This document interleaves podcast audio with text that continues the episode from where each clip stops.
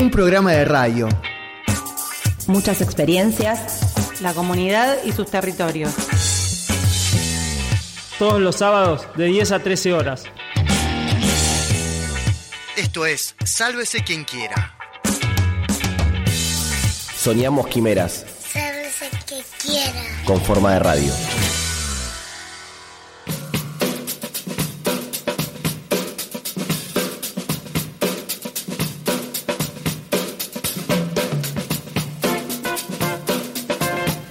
11 de la mañana, 5 minutos en este programa que se llama Sálvese quien quiera. En el sábado 15 de junio y en su décima edición, 10 programas vamos, nada más ni nada menos. Es bueno, es más, está buenísimo en realidad. Buen número, buen, Buen número. número, redondo ahí, par, es primo, no sé si es primo, nunca entendí esas cosas. 11 36 88 22 09, el teléfono celular que puede mandar mensajes de texto, de voz, sticker, GIF, lo que sea, eh, diciéndonos cosas lindas, como lo mandó hace un ratito la radio participante de Mer, Nélida de Merlo. Ah, lejito el Merlo en relación acá. Eh, dicen que es madre de alguien de acá.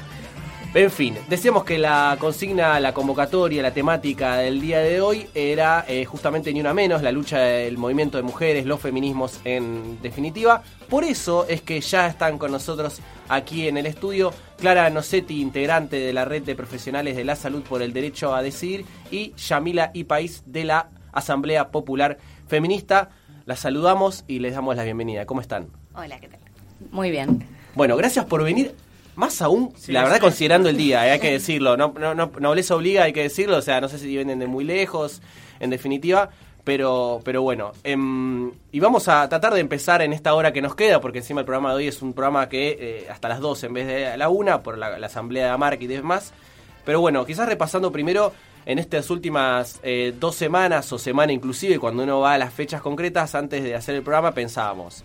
28 de mayo fue la presentación una vez más del proyecto de interrupción voluntaria del embarazo, en este caso por octava vez. Eh, el 3 de junio eh, fue un nuevo aniversario de la movilización de Ni Una Menos. Y el último 13 de junio también, en este caso, se cumplió un año de la aprobación del proyecto de ILE en diputados, particularmente. Después todos conocemos la historia, que en senadores obviamente se, eh, la votación fue en sentido contrario. Em, quizás para empezar a meter, digo, es complicado a veces para intentar en- entender, inclusive para nosotros, digo, yo soy un varón, en este caso tratando de empezar la entrevista, somos varios acá en la mesa, pero quizás que ustedes nos cuenten cómo, digamos, en poco tiempo hay como una historia y muchos pergaminos marcados de una historia muy reciente. Digo, ¿cómo se sienten estos días de tantas fechas importantes en esta historia corta, si se quiere? ¿Cómo se sienten? ¿Cómo la transitan? ¿Cómo la llevan en definitiva? Bueno, eh, a ver, por un lado, eh, si hay algo que eh, vivimos en esas fechas tan significativas que mencionabas, fueron lluvias. Así que la lluvia no nos va a, a detener y vamos a llegar. Por otro lado, eh, bueno, eh, los feminismos populares que se fueron construyendo en estos años, creo que se caracterizan por su intensidad eh, por encontrarse y, sacar de ese encuentro eh, mucha potencia, ¿no? Eh, eso creo que quedó plasmado en cada una de las movilizaciones y es eh, un poco la manera en que se vive, ¿no? Y que se, se transmite, se contagia, se, se va sumando. Creo que por eso es que no, no se detiene el crecimiento que tiene año a año. Sí, yo creo también que hay algo como del, del tejido feminista que es como profundamente insistente, ¿no? Como que hay una insistencia cotidiana por abajo, subterránea, que, no sé, varias compañeras y varios compañeros estaban como sorprendidos el otro día de la movilización de 500.000 personas de nuevo con la presentación del proyecto el 28 eh, ahora, ¿no? De mayo que pasó. Y me parece que también hay algo de lo invisible y de lo insistente que de repente surge y que nos da nada, bocha de piel de gallina. No sé cuántas veces vimos todos los que estamos acá el video eh, de ese 13J a la mañana que estábamos ahí, que había- no habíamos dormido nada, que estábamos muertos y muertas de frío. Pues siempre es así, evidentemente. Eh, pero nada, me parece que hay algo de, de esa manera, de esa forma de construcción que nos resulta muy novedosa, al menos en la escena pública de los últimos años, pero que tiene, no sé, 30 años de historia, por lo menos 40 me atrevería a decir si pensamos en los encuentros nacionales de mujeres, ¿no? ¿Y, ¿Y por qué creen? Acá la pregunta es, ¿por qué creen que pasa? Pero más allá de los elementos concretos históricos, digo, uno puede decir, el año pasado, eh, del 13J o el 8A, y sí, se presentó un proyecto muy convocante, súper interpretador. Ahora, ¿por qué sigue creciendo? A está creciendo, sigue creciendo, siguen juntándose 500.000 personas. Digo, ¿qué creen? que ¿Por dónde pasa? Eh, ¿Se entiende la pregunta? Digo, más allá de las cuestiones concretas del dato, de lo que explica históricamente, ¿qué es otra cosa que está sucediendo que hace que el movimiento siga creciendo? Que hay un revuelo constante, digo, en poco tiempo aparte, digamos. Creo que las manifestaciones eh, que vos mencionás y, que son las, más visibles públicamente son eso, son una expresión de algo que, como decía la compañera, se teje por abajo, no se detiene de manifestación en manifestación y que se va construyendo de una manera muy concreta, que eh, apunta a responder a necesidades muy básicas, como la autonomía sobre nuestros cuerpos, eh, que tenemos las mujeres y las eh, identidades disidentes con posibilidad de gestar. Y y, creo que es eso lo que después, eh, de alguna manera, fortalece también lo que se ve públicamente. Pero el entramado de redes, el entramado de, apoyos, de, construcciones territoriales, el ensamble de las potencias eh, de los distintos espacios no se detiene entre manifestación y manifestación.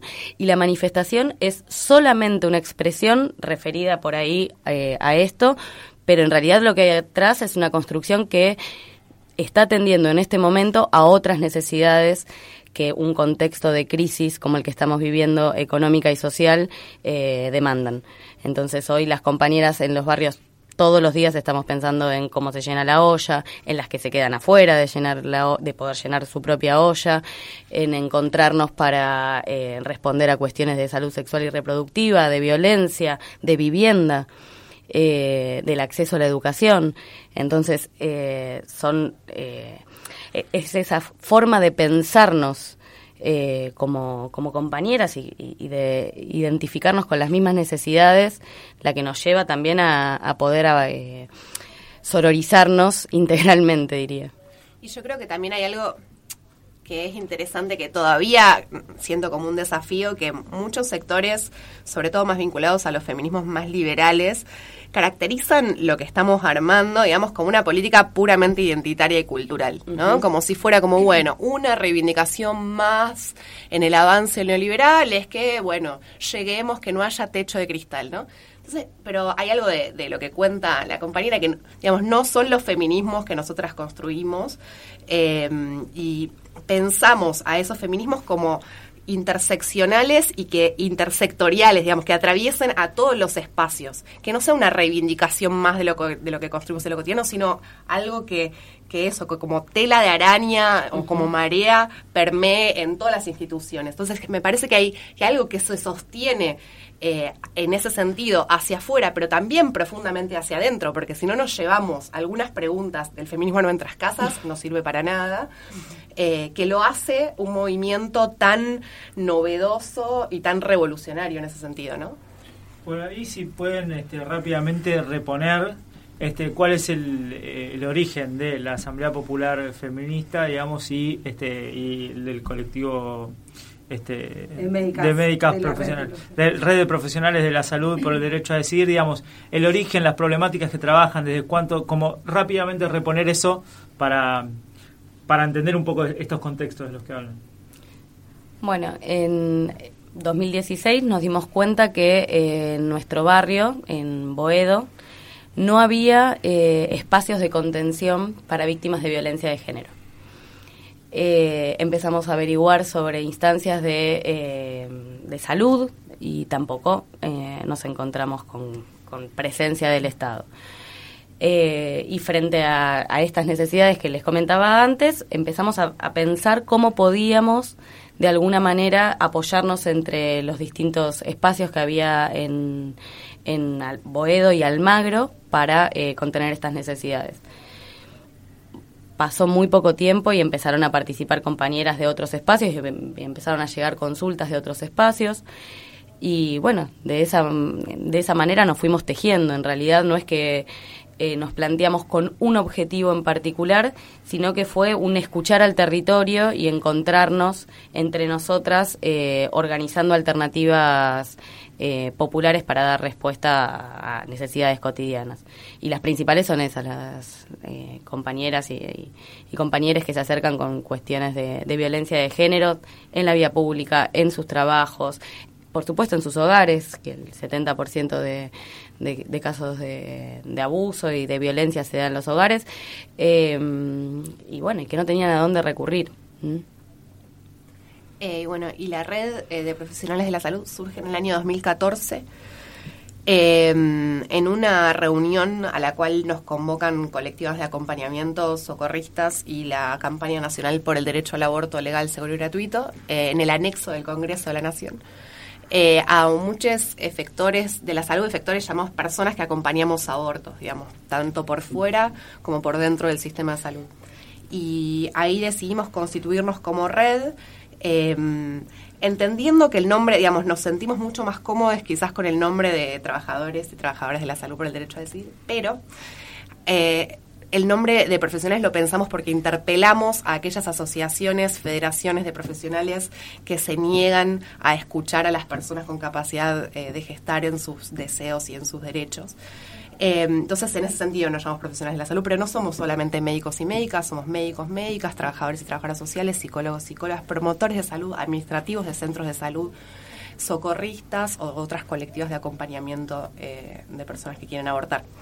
Eh, y nos pensamos y nos construimos con la idea de sacar al aborto del closet de nuestras prácticas. Digamos, muchos acompañábamos a personas que decidían abortar, pero quizás en la interioridad del consultorio, sin blanquearlo demasiado, sin exponernos demasiado, ¿no? Entonces hubo un momento que el, el feminismo nos interpela, el, el, feminismo en nuestras prácticas, porque muchas somos activistas, pero también el feminismo organizado, eh, para que generemos estrategias para algo de esta visibilización pública y política y mm, ya cumplimos cuatro años eh, este mayo porque lanzamos nuestra carta pública en mayo también para la misma fecha del Día de la Acción por la Salud de las Mujeres el 28 y lanzamos el año pasado un recursero nacional para que las personas de todo el país puedan saber a dónde pueden recurrir a interrumpir sus embarazos de forma legal sin que las maltraten o que hagan uso del poder médico hegemónico.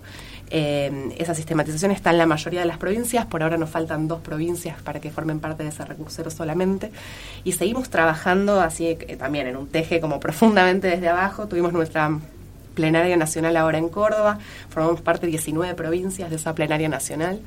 Eh, compañeras de un montón de territorios que tienen a veces situaciones de persecución eh, hacia las prácticas solamente por acompañar mucho más intensas que las que tenemos en la ciudad o en la provincia de Buenos Aires y hay algo de lo colectivo de ese acompañamiento que nos permite como seguir resistiendo en la idea que tenemos de que el aborto sea legal, pero que también que se den las condiciones en el sistema de salud para que, o el sistema de salud y en otros lados, para que las personas puedan abortar donde deseen, ¿no? Eh, con esa idea. Me quedé pensando en esto que decías vos de la importancia de visibilizar, ¿no? No solamente de, de acompañar y de llevar las prácticas, sino de visibilizar. Eh, bueno, por formar parte de la Asamblea también Popular Feminista, estoy acá en un, un doble rol eh, hermoso de amor feminista. Eh, la Asamblea tiene eh, una herramienta de visibilización que es el Corazón Territorio, así que después te quería pedir que nos cuentes esa experiencia. Y en esto de visibilizar, eh, quería saber, eh, la red de profesionales de la salud, eh, cuáles son las estrategias que, que, llevan adelante. Bueno, nombraste el recursero, no sé si hay algo más, poniendo el foco en esto, en visibilizar, en que se hable de eso, en ponerlo en el debate público. Eh, bueno, muchas también formamos parte del debate eh, cuando se debatió en el Congreso eh, la ley de interrupción voluntaria del embarazo y formamos parte como de las diferentes estrategias que tiene la campaña para ahora también para la redacción del nuevo proyecto y tenemos algunas estructuras de capacitación que nos llevan también después a visibilizarnos hacia adentro de las instituciones, ¿no? logramos eso, empezar a llevar a cabo algunas de esas. Vamos a tener una capacitación ahora pronto en Mendoza, que va a ser una de las primeras. Recordemos que en Mendoza está prohibido el uso, el, la venta de misoprostol en las farmacias, por ejemplo. Digamos, tenemos esas leyes en algunos territorios, en Misiones también pasa lo mismo, digamos, muy complejas con las que todavía tenemos que trabajar en lo político. Y después, sí, eso, decir todos los días que acompañamos abortos de forma segura, amorosa en el sistema de salud y también por fuera para las personas que deseen, en el marco legal con el que contamos en este momento. Eh, y, por ejemplo, otra estrategia que tenemos, que ahora me surge, es generar también cátedras eh, de aborto en muchísimas universidades de todo el país. Tenemos en la Universidad de Rosario, en la Universidad de Buenos Aires, en el Comahue, eh, en la Universidad de La Pampa, en la Universidad de Salta. Eh, que eso también nos lleva a permear eh, ciertos conocimientos que nunca están. Digamos, a mí yo aprendí de aborto en la universidad por el libro de cómo se hace un aborto con pastillas de lesbianas y feministas y no por farmacología de la facultad. Entonces me parece que hay algo de, esos saberes y de cómo los hacemos llegar y cómo los construimos, que también es visibilizar, no sé, el futuro posible o el mundo que queremos, ¿no? Eh, eso pienso.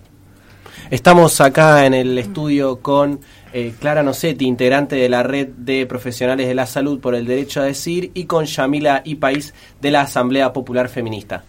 No, que faltaba que ahora nos hable de, sobre lo que, bueno, Lucía un poco comentó sobre esta manera que tienen ustedes dentro de la Asamblea Popular Feminista de visibilizar y de hablar de esto. Sí, la escuchaba Clara y pensaba esto, ¿no? En el aprendizaje popular que eh, también caracteriza al feminismo. Hay algo de recuperar las herramientas de construcción de memoria, de construcción de saberes, de transmisión, eh, de experiencias que eh, también nos es muy propio a los feminismos populares. Y el corazón territorio recupera la, forma de, visibilizar la historia y de alguna manera a, a, los que ya no están, a los vencidos en algún momento histórico, eh, de eh, los organismos de derechos humanos eh, con su señalización de los desaparecidos a través de baldosas. A partir de esa idea, nosotros nos contactamos con los organismos de derechos humanos, primero con Barrios por la Memoria de Almagro y después con, con, madres, con hijes, con distintos organismos y eh, pensamos una forma de señalizar a las víctimas de femicidios, lesbicidios y transvesticidios, que es nuestro corazón territorio. Es un corazón mapa. Eh, pero queríamos que ese corazón, aparte, repusiera eh, un poco el, la, la situación de, de, generar conciencia en la sociedad, pero a la vez de, abrigar a, esa familia que había perdido a una mujer, a una mamá, a una hija, a un hijo, eh, a un amigue.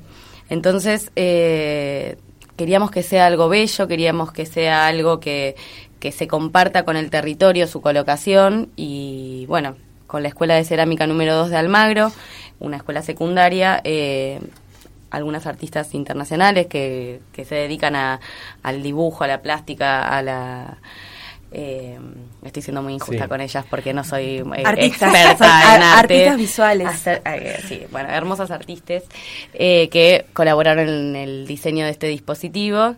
y bueno, y que lo, lo colocamos en, en, los barrios, en las casas o en los lugares significativos para las familias de, de víctimas de lesbicidios, travesticidios y femicidios.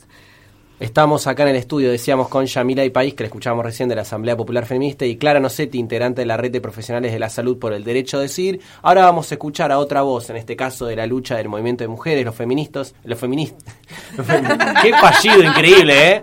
Feministas, es increíble porque se suele usar ese, pero es un fallido Ahora lo podemos discutir igual, de hecho, porque de hecho vamos a escuchar ahora a Patricia Bustamante, integrante de la campaña nacional por el derecho al aborto eh, legal, seguro y gratuito soy Patricia Bustamante de la Campaña Nacional por el Derecho al Aborto Legal, Seguro y Gratuito, una campaña federal compuesta por más de 500 organizaciones a lo largo y ancho del país y que existe desde el año 2005. Nosotras tenemos un triple lema, que es educación sexual para decidir, anticonceptivos para no abortar y aborto legal para no morir. Respecto de los dos primeros lemas, tenemos leyes nacionales en este momento, la ley de educación sexual integral, la ley de salud sexual y procreación responsable.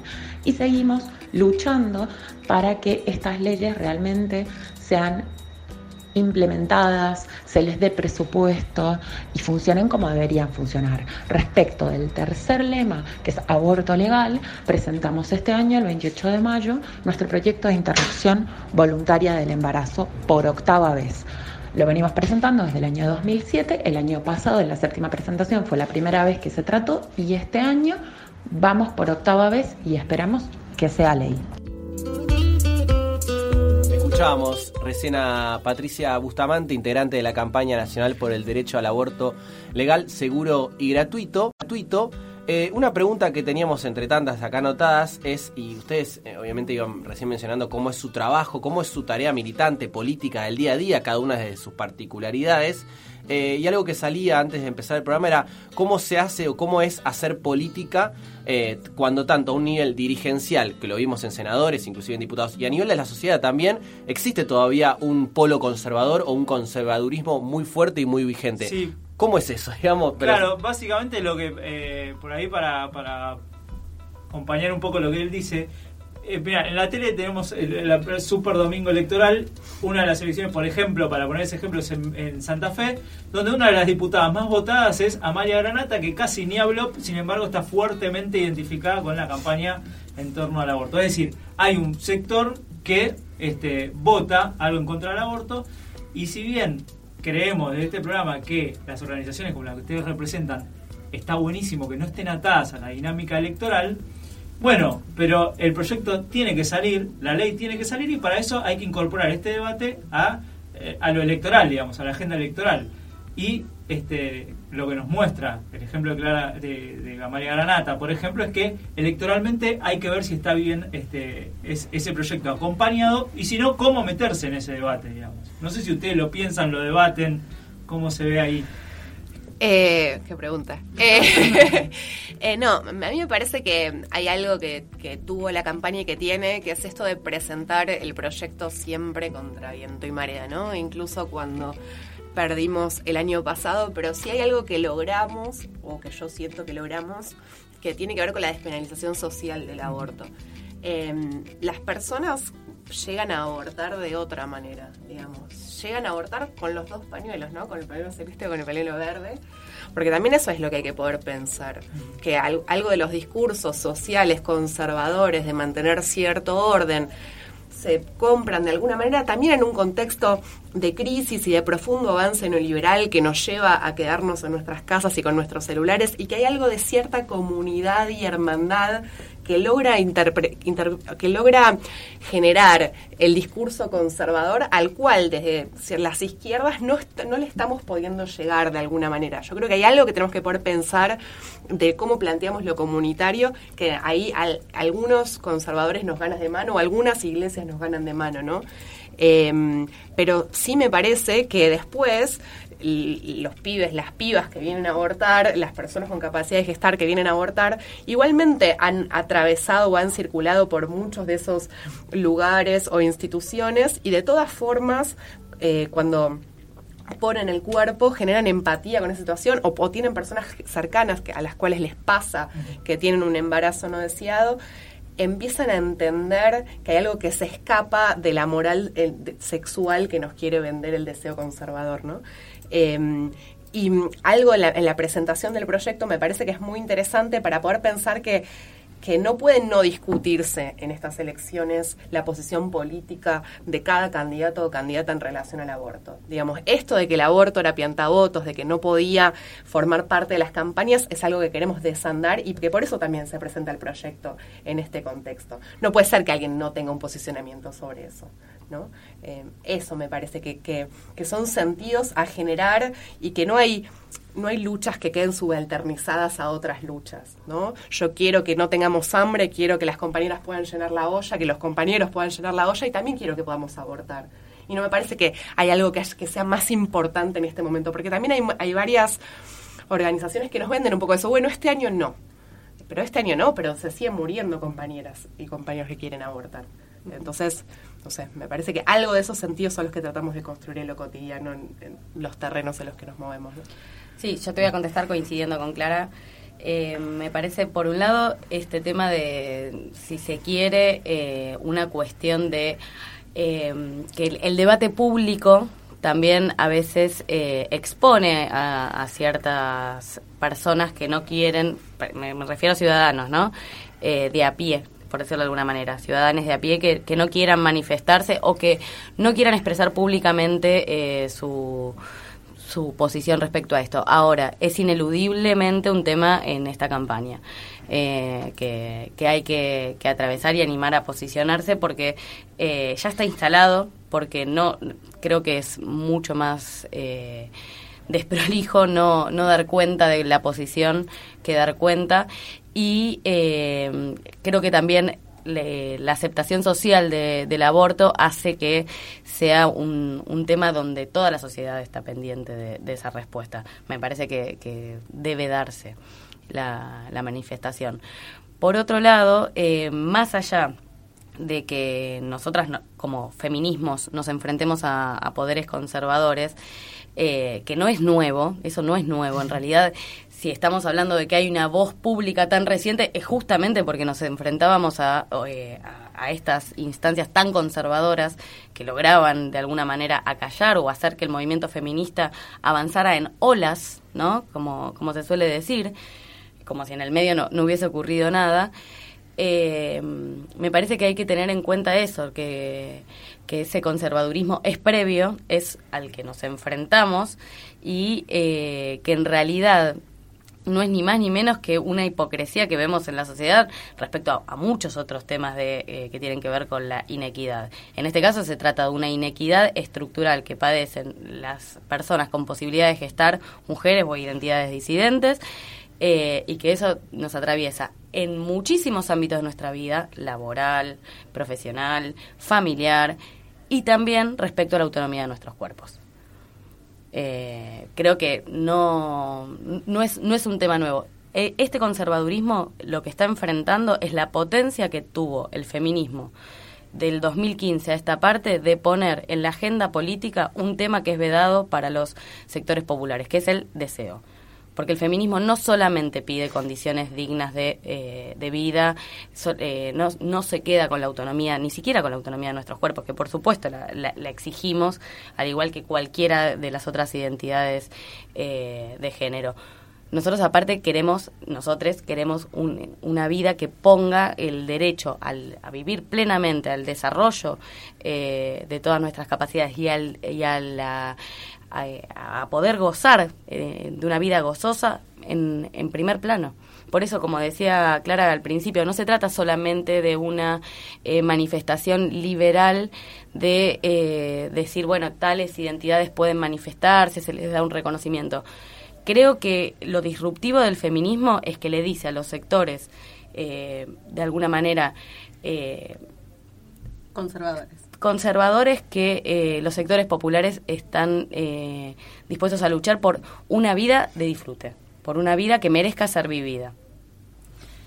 Bueno, me parece que un poco quienes vienen a romper con este con este sistema conservador también y que se marcó mucho en la agenda del feminismo fueron una generación mucho más joven, ¿no? Como las pigas saliendo a la calle desde 17 años, 16 años, 15. Hay una generación que viene a romper un poco con este sistema conservador del cual hablaban también ustedes previamente. Pero luego de escuchar una canción vamos a hablar un poco también de, de esto, de la revolución de las hijas o de las hijes o de las nietas, como quieran llamarlo, de esa generación que rompe con este estado conservador. Y mientras vamos a escuchar a Tina Cruel, Ni una menos.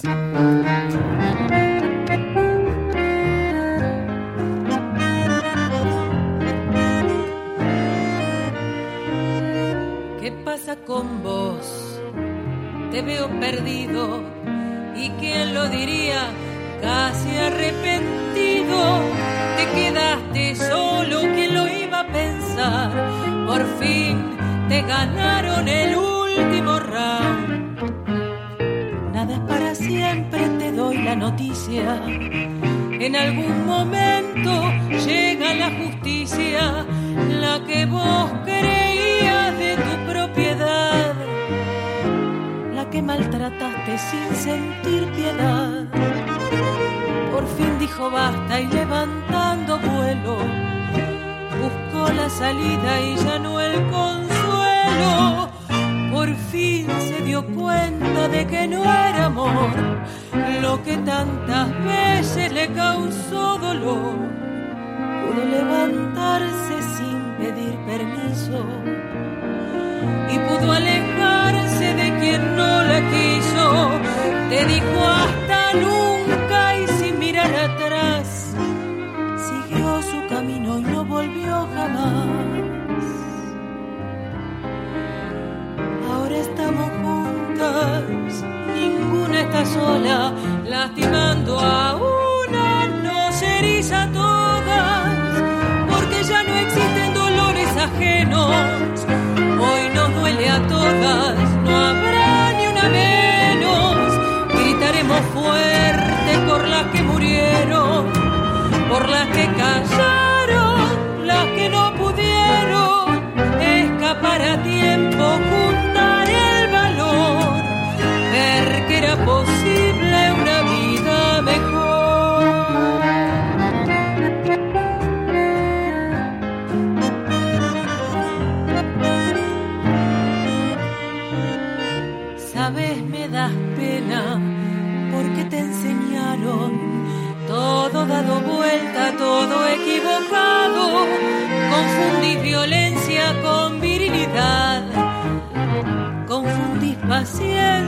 con debilidad.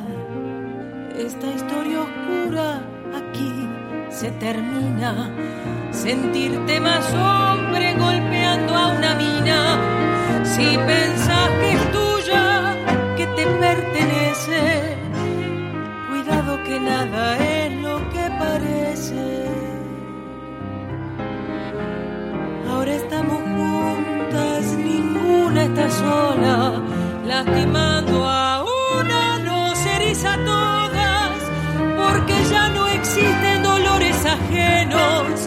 Hoy nos duele a todas, no habrá ni una menos. Gritaremos fuerte por las que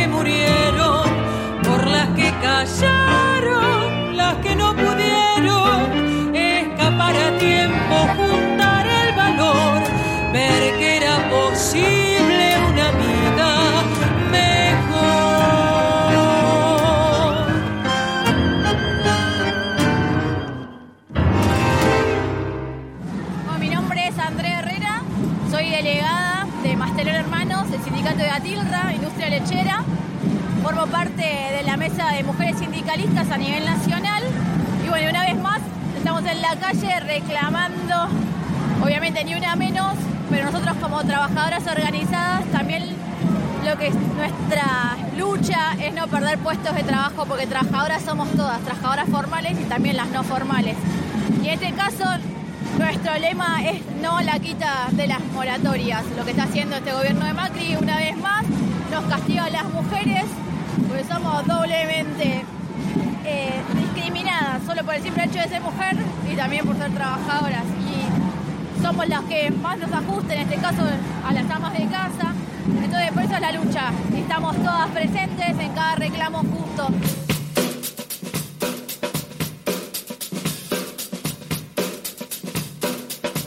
11 y 37 de la mañana en este sábado 15 de junio en la décima edición de Sálvese quien quiera. Hoy el tema es Ni Una Menos, el movimiento de mujeres, los feminismos y demás. Por eso estamos eh, acá en el estudio con Clara Nocetti, integrante de la red de profesionales de la salud por el derecho a decidir, y con Yamila y País de la Asamblea Popular Feminista, para retomar un poco lo que veníamos hablando poner, en realidad retomar, porque hay un montón de cabos que se empiezan a abrir, preguntas que salen un poco afuera del aire, dentro del aire, pero para ordenar un poco la cuestión, antes de irnos a, la tanda, eh, Ayo hablaba y mencionaba para presentar la canción de, de Ni Una Menos en este caso, eh, hablaba de la revolución de, de, de les hijes, de les nietes, eh, y quizás ahí un poco...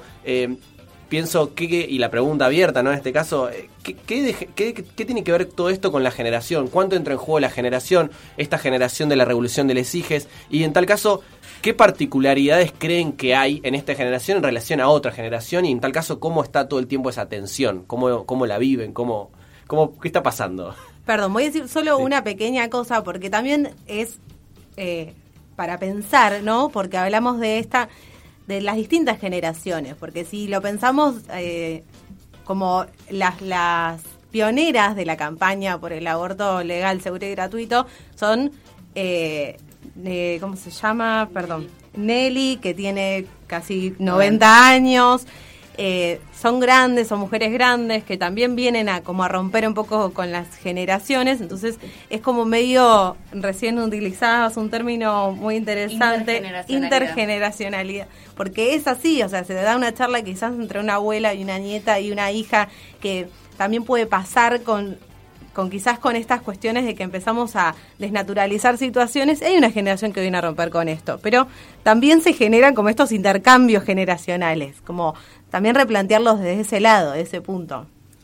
Sí, eh, bueno, por un lado creo que eh, por ahí también nos, nos puede contar Clara eh, las conversaciones entre abuelas y nietas, abuelas contando sus abortos, Eh, que eso es algo que, que pasó a partir de, de, de las movilizaciones por eh, que, que generó la campaña por el derecho al aborto seguro, legal y gratuito. Eh, por un lado eso, y por otro lado es, es lo que hablábamos antes, ¿no? El feminismo recupera tradiciones populares, saberes populares eh, para poder avanzar más allá de la expresión. Porque es, es lo que decíamos hace un rato, las expresiones públicas tienen esa potencia porque atrás tienen un territorio que eh, respalda una construcción. Y eso se ve más allá de, eh, de las diferencias que puede haber en el arco político que sostiene al, al derecho al aborto. Eh, eso se puede ver en, en todos los espacios. Las compañeras que están ahí manifestándose eh, tienen una construcción territorial que parte de los saberes de las generaciones anteriores y que fueron nutridos por las generaciones que vinieron. Y hoy por hoy tenemos pibas que vienen con una cabeza súper abierta, pibas y pibes y pibis, eh, que vienen con, con nuevas eh, formas a seguir cuestionando, incluso lo que viene planteando eh, el, el discurso previo de los feminismos populares. Y está buenísimo eso. El feminismo se reconoce en deconstrucción permanentemente, eh, o los feminismos lo, lo hacen. Y creo que eso también le permite eh, esta intergeneracionalidad. Eh, así como tiene la transversalidad política, también eh, intergeneracionalidad en cuanto a las edades de quienes lo componen. Y también por eso se pueden, eh, se pueden alcanzar acuerdos tan concretos como el derecho al aborto. O sea, eh, hace unas semanas decía Rita Segato en una entrevista, es algo irrenunciable. eh, Ya está impuesto. Está, sí, y estamos todos de acuerdo. o sea, no, eso no lo vamos a renunciar. Sí, de una. Eh, yo pensaba en relación a lo que vos planteabas, Yami, como hay algo que para mí, voy a citar a Claudia Corol, que en un momento planteaba la memoria de las luchas, ¿no? Como que no, no es que empieza, cuando explota todo, empezó ahí. Eh, y lo planteaba más en términos de eh, la crisis que comenzó en el, por ahí, 2015. eh, diciendo como, bueno, si tenemos que volver a hacer ollas populares, eso es un conocimiento que, que las asambleas, que los territorios tienen del 2001, digamos. Total. Entonces no tenemos que inventar eh, algo nuevo, sino que tenemos que poder recuperar y sistematizar las maneras en las que aprendimos a luchar, ¿no? Y yo creo que el feminismo tiene un, un teje muy profundo en relación a eso. Eh, el otro día, hace unas semanas, tuve la posibilidad de, de encontrarme como con, con- con colectivas de acompañamiento y feministas de Chile y Uruguay. Y hay una feminista uruguaya muy interesante que, que me planteaba eso, ¿no? Que el- a fines de los ochentas, ellas en Uruguay tenían prácticas de acompañamiento autónomas de aborto a fines de los 80. Digo, yo Claro. nací a fines de los 80. Claro, sí. Entonces, era como, te, te tiembla la- las patitas cuando lo pensás, ¿no? Como hace tanto tiempo que hay construcciones que nos llevaron hasta acá. También pienso que sí, hay una generación de pies y pies que ojalá hubiéramos nacido en este momento, ¿no? Digamos, el nivel de libertad con el que viven sus prácticas sexuales, sus deseos, sus descubrimientos, eh, es un gran basta, ¿no? A lo que veníamos viviendo y habitando. Y me parece que esa es la potencia de esta generación, que quizás no tiene los recorridos previos, pero sí tiene un grito eh, como unificado que nada, hace temblar todo, ¿no? Eh, no sé. Un poco hablábamos con... ¿No? No sé. Un poco hablábamos con, con Fer cuando veníamos para acá en el, en el medio eh, en el medio de la lluvia, ¿no? Este, sobre bueno, a ver quién viene, quién no y qué pasa si este terminamos siendo dos varones este en, este piso.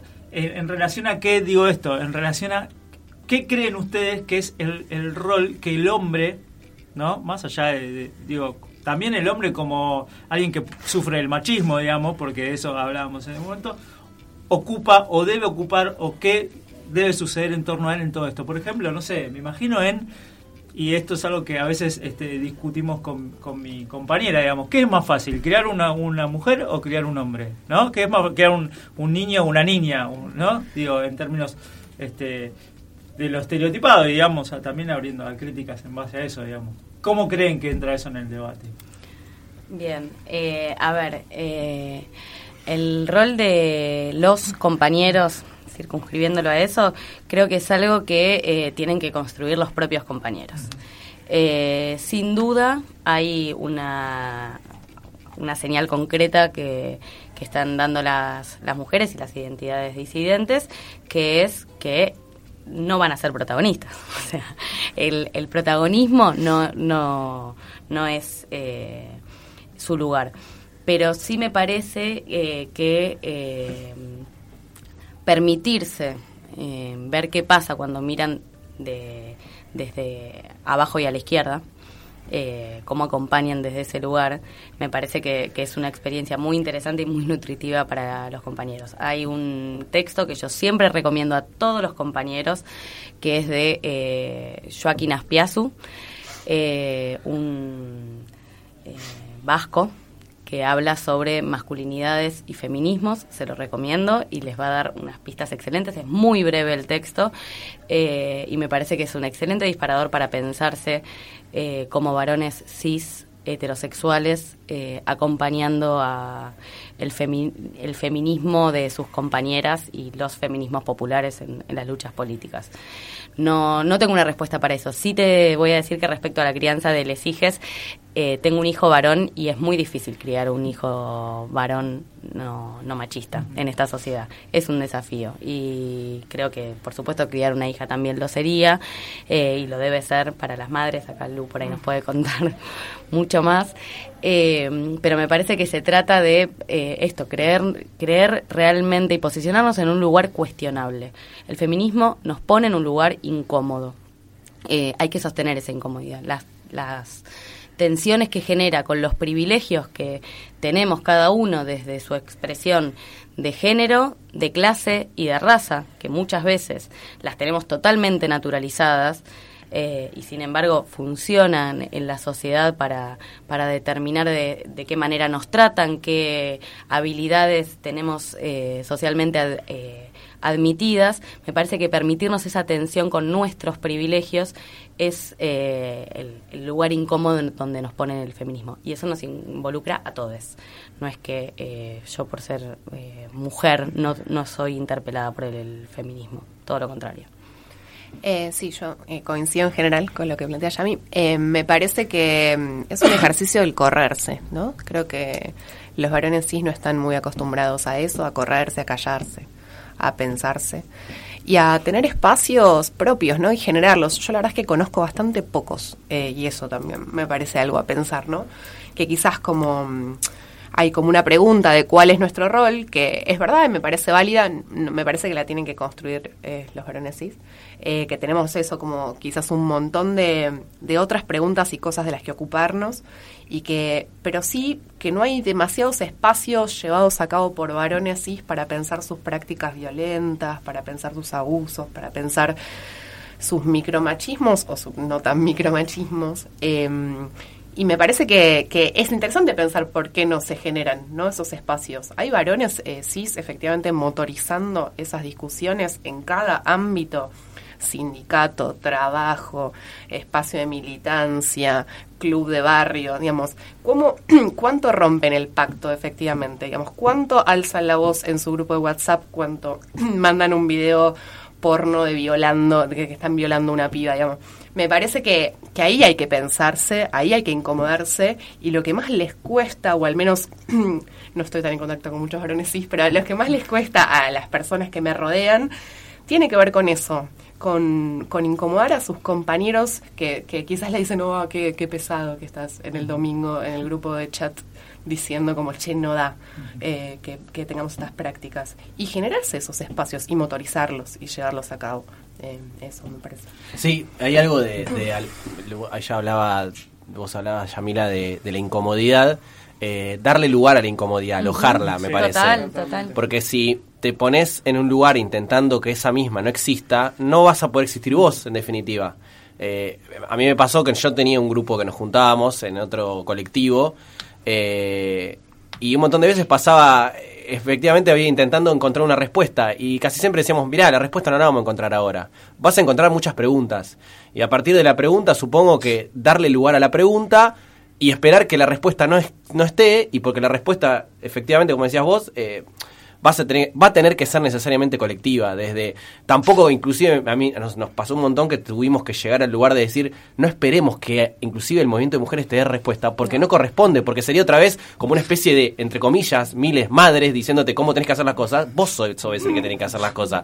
Amigo, buscate la respuesta vos, construirla colectivamente, y mientras tanto, porque va a ser un mientras tanto largo, alojar la incomodidad con todas las preguntas, inclusive la imagino inclusive que ahí es cuando los feminismos, el movimiento de mujeres al interior debe tener miles de preguntas o contradicciones que nosotros tenemos y estás todo el tiempo intentando ensayar una ensayar un, un movimiento que posiblemente tenga un nivel de, de error posiblemente, pero no sé, creo que pasa algo por ese lado. eh, Ojalá que siga deconstruyéndose. O sea, no, no llegas a un lugar seguro de resguardo donde digas, bueno, no, ahora sí soy, eh, voy a retomar tu furcia de hace un rato, soy realmente un feminista, dejé de ser feminista. Feministo, claro. Claro.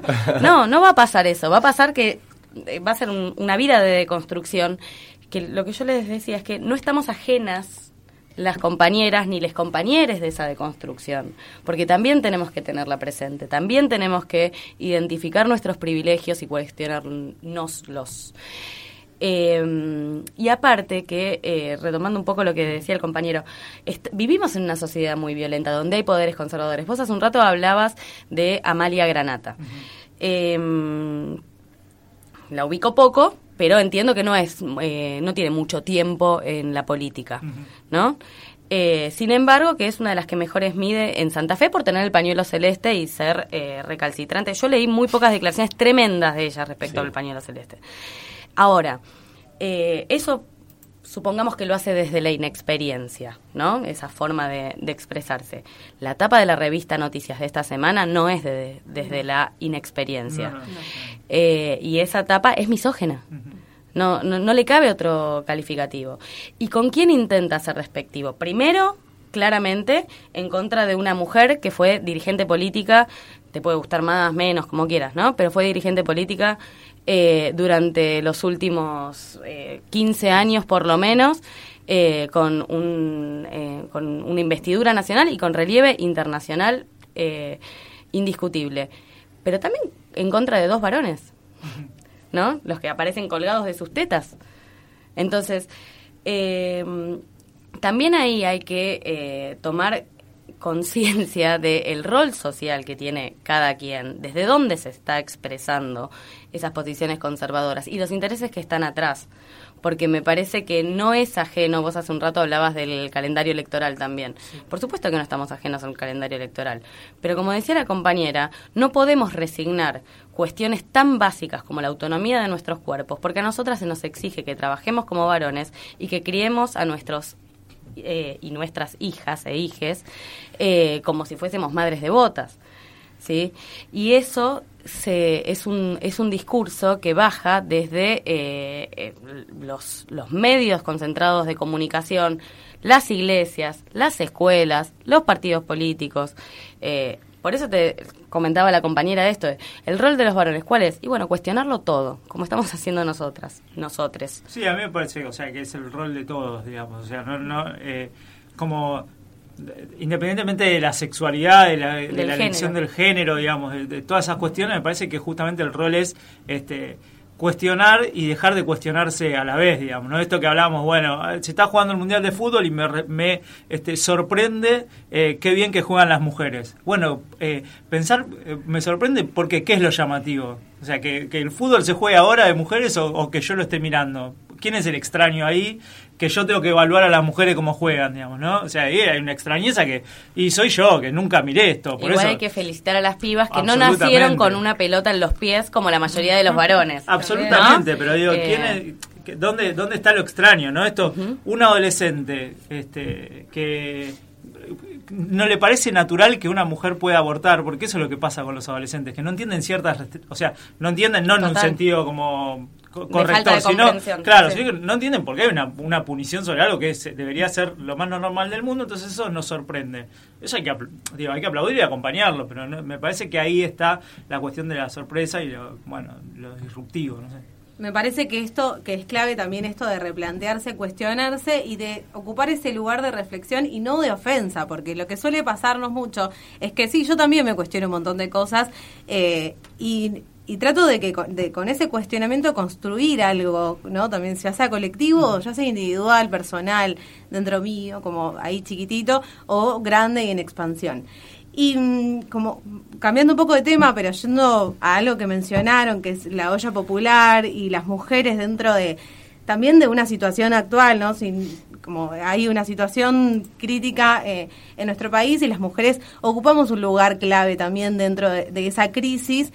Eh, me pasó hace un tiempo de estar en una charla con economía feminista y, y había sectores populares, había eh, un sector de, de la garganta poderosa que si a mí no me vengan a hablar de una mesa donde están sentadas, eh, no sé, la familia tipo de la nena, el nene, y la porque yo construyo y armo ollas populares y cocino en ollas populares. O sea, hay espacios donde la construcción, donde las, la, la comida se arma en ollas populares y esas mujeres hoy quedan quizás un poco por fuera de lo que viene a plantearnos una economía feminista que también te interpela porque interpela a la ama de casa que eso ese trabajo no, es amor es trabajo no pago. Bueno cómo creen que las mujeres hoy eh, construyen dentro de la situación actual también de- del país esta crisis de la olla popular de salir a, a laburar poner como no sé desde donde sale para poder alimentar a una familia o ya sea a todo un barrio No es amor es el título de un libro que acaba de compilar la compañera Carolina Brandaris, eh, que está muy bueno y justamente eh, trata de visibilizar las tareas de cuidado como eh, tareas que eh, por sus prácticas, por, por el aporte social que realizan, es, eh, son fundamentales para que funcione nuestra sociedad y son ni más ni menos que un trabajo. Eh, ¿Cuál es el aporte social que eh, realizan las tareas de cuidado? Cuando hablamos de niñez y del compañero de, en los hogares, y estamos garantizando ni más ni menos que eh, la mano de obra, les trabajadores del presente y del futuro. Y cuando hablamos de la realidad de las familias en los sectores populares, se trata de lo mismo. Lo que pasa que esas tareas de cuidado son colectivas. Muchas veces las compañeras para dejar, eh, para poder salir a laburar, tienen que dejar a sus hijas en determinados espacios comunitarios donde se les garantice un apoyo escolar, alguna actividad de recreación, artística, cultural y la comida antes de ir a la escuela. Clara, ¿alguna última reflexión, desafío? Te quedan tres minutos. Lo importante hoy. Ah, ah, ¿Cómo hacer la revolución? en Sí, por ejemplo. Bien. Eh, no, me quedaba pensando, ¿no? Como que creo que de- en términos de los desafíos eh, para este año y para estos tiempos, tiene que ver como cómo logramos una coordinación eh, feminista, eh, intersectorial, eh, interseccional nuevamente, que, que se pueda sostener eh, concretamente en todos los espacios que habitamos, pero que a la vez pueda motorizar eh, en nuestra agenda no como una política subalternizada, sino como algo que sea tronco del futuro que decíamos y que queremos, ¿no? Y pensaba en relación a esto que último que plantea Yami como algo de, de, las feministas en contra de la precarización de la vida. Yo no creo, digamos, me parece que hay algo muy potente de las formas en las que construimos la política en nuestros territorios que tiene que ver con entender y tener en la cabeza todo el tiempo que con esto no podemos, que queremos otra cosa, que no nos alcanza.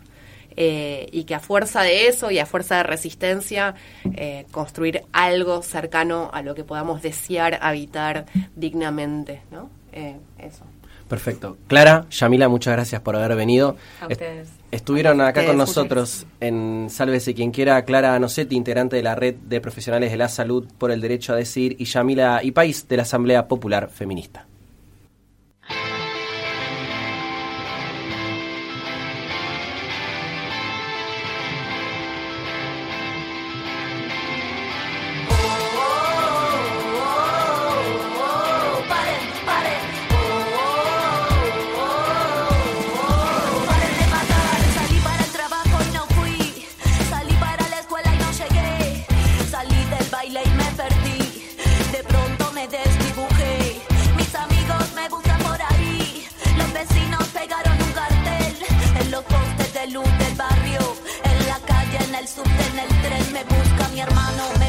Mi madre. Perdí contacto ayer a la tarde. Vino la tele, habló mi padre. La red explota, el Twitter arde. Si tocan a una, nos tocan a todas. El femicidio se puso de moda. El juez de turno se fue a una boda. La policía participa en la joda y así va la historia de la humanidad. Que es la historia